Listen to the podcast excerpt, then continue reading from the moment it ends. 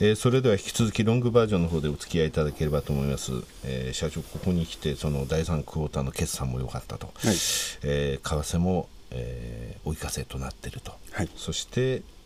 フォワード20フォワード20ですか、はい、20ですか？まあいろいろフォワード20という言い方が多いですね、はい、1件で年商1億円以上の案件をリストアップしたところ去年は2件だったけれども20件以上あると、はい、いうことですね、はい。えー、やっとあの風がこっちに向いてきたぞっていうのはあの社長自身あの感じてらっしゃると思うんですけれども、はい、えー、成長戦略、はい。えー、この成長戦略についてはロングバージョンの方でお話ししますというふうに申し上げましたので、はい、えー、ぜひここで考えてらっしゃるようなことな、はい、考えてらっしゃることをお話しいただければと思いますので、はい、はい、どうぞ。あのフォワード20が先にあったわけではなくて、はい、まあ、我々世の中の動きをずっと見ていきますといろんな仕事が参ってきますけれどもその中の整理してみますと2つありまして1つはまず、えー、スマートフォン周りの仕事が非常に多くなってきたということ。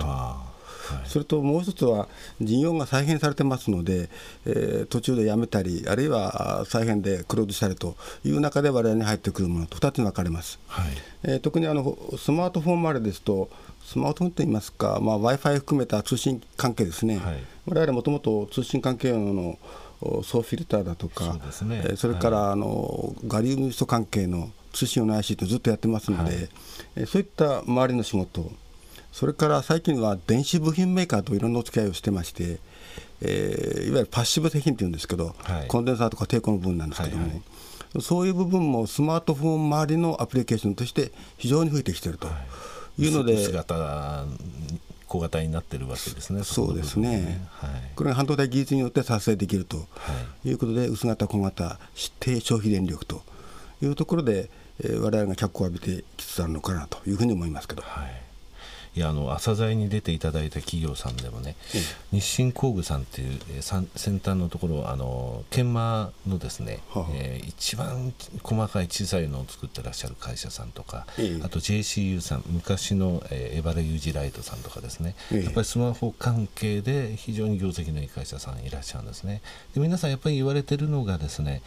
半導体があの電子部品が結局携帯からスマホになると1.5倍になってると数が。はい1.5倍になってるけど厚さが1.5倍になって許されるわけはないんだとそうですねやはりあの小型っていうものを、えー、その微細なところっていうのは技術力のあるところが対応できるんですとでもしにつきましてもこの半導体のところっていうのはそういうところが、えー、生かされてるということですね。と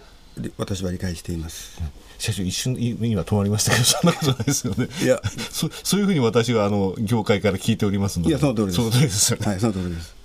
えー、経営の軸足を守りから攻めに、はい、ということですけれども、ここのところも具体的にお話しいただけますか、えー、まあ、この、まあ、構造改革というのは守りそのものでありまして、はい、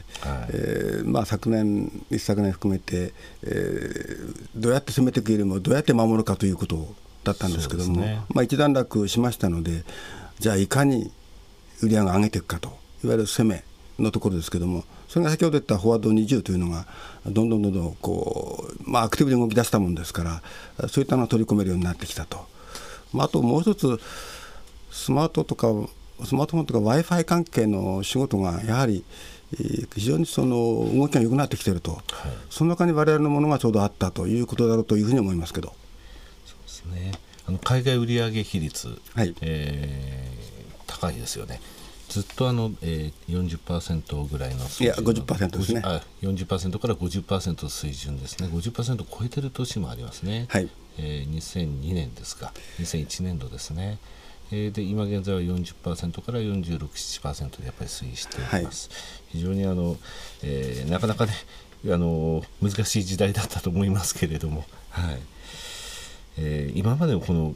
事業の構造改革なんですが組織人員体制のスリム化とかありましたけど研究開発投資の選択と集中こちらもされたわけですよね、はい、えこの強化分野というのは具体的にはどういう分野だったんでしょう、ね、もう一言で言いますとアナログです。アナログ。アナログパワー。ショートの、えー、ショートバージョンの方でも、えー、おお話になりましたが御社の場合このアナログというところなんですね。ここのところが強さ。と我々はもともとそういうふうな生き方をしてきましたので、うん、まあ、それをデジタルをやったりいろんなことをやって手を広げましたけれども結果的になかなかうまくいかなかったと。でもう一度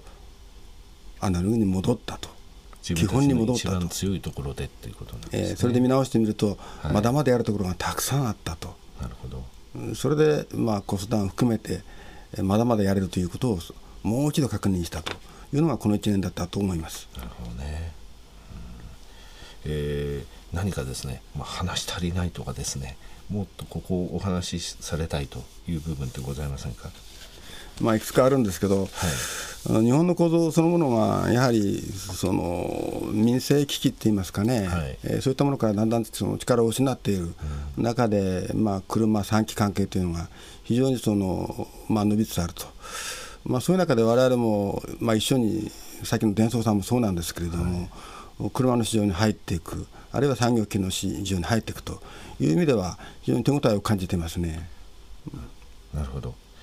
えー、電気機器のところから軸足を、えー、少しずつですけれども新たな挑戦としてその、えー、輸送用機器とかそちらの方の部分での、えー、開拓に努めるということですね。はい、その通りです電気民生は厳しかったですからね。やっぱりね自動車と輸送用機器と電気機器がこれぐらい34年で差がついちゃったことって過去ないんですね。やっぱり電気民生電気っていうのは結局耐久消費財で車っていうのは耐久消費財じゃないんですね。違いますね、うん、車6年で乗り換えてもじじあの冷蔵庫6年で壊れたら怒りますからね。そうです、ね、そういうところがあるのとあと価格に対するその、えー、どんどんどんどん下がってきたというところですよね。はいえー、今日はですね、えー、長いことお付き合いいただきましてありがとうございました。あのショートの方でも申し上げましたけれども非常にあの個人も、えー、海外のファンドもですね、えー、人気のあるえー、銘柄なんですね無線さんというのは。ですのでここで、えー、明るい、えー、話題が出てきましたので、はいえー、アベノミクス良かったですね、この為替については本当にありがたいという状況になっていると思います、えーまあ、あの簡単ではないんですけど、我々にとってみれば非常にありがたい、はい、そうですね、ことであります。中国製品とかですね、この先、もう少しあの円安が進んだら、逆に秋葉原で売れなくなるんじゃないかって言われているぐらいなんですよね。国内の電機メーカーさん含めて、今でもやっぱり日本の電気っていうのは4番バッターではないですが3番バッターぐらいの力ありますので、ね、あると思いますね、えー、ですのでここの立ち直りって期待したいと思います、えー、ぜひですね来期に入られて、えー、第1クォーター第2クォーター決算を迎えられてですね、えー、またこの番組に、えー、遊びに来てください。ありがとうございます、えー今年はすごいよっていうようなですね お話が伺えたらよろしいかと思います、えあのまあ、手応えがそれとなくちょっと感じてますので、はい。はい、ぜひまた読んでいただければというふうに思います、期待しております、はい、本日はどうもありがとうございました、ありがとうございました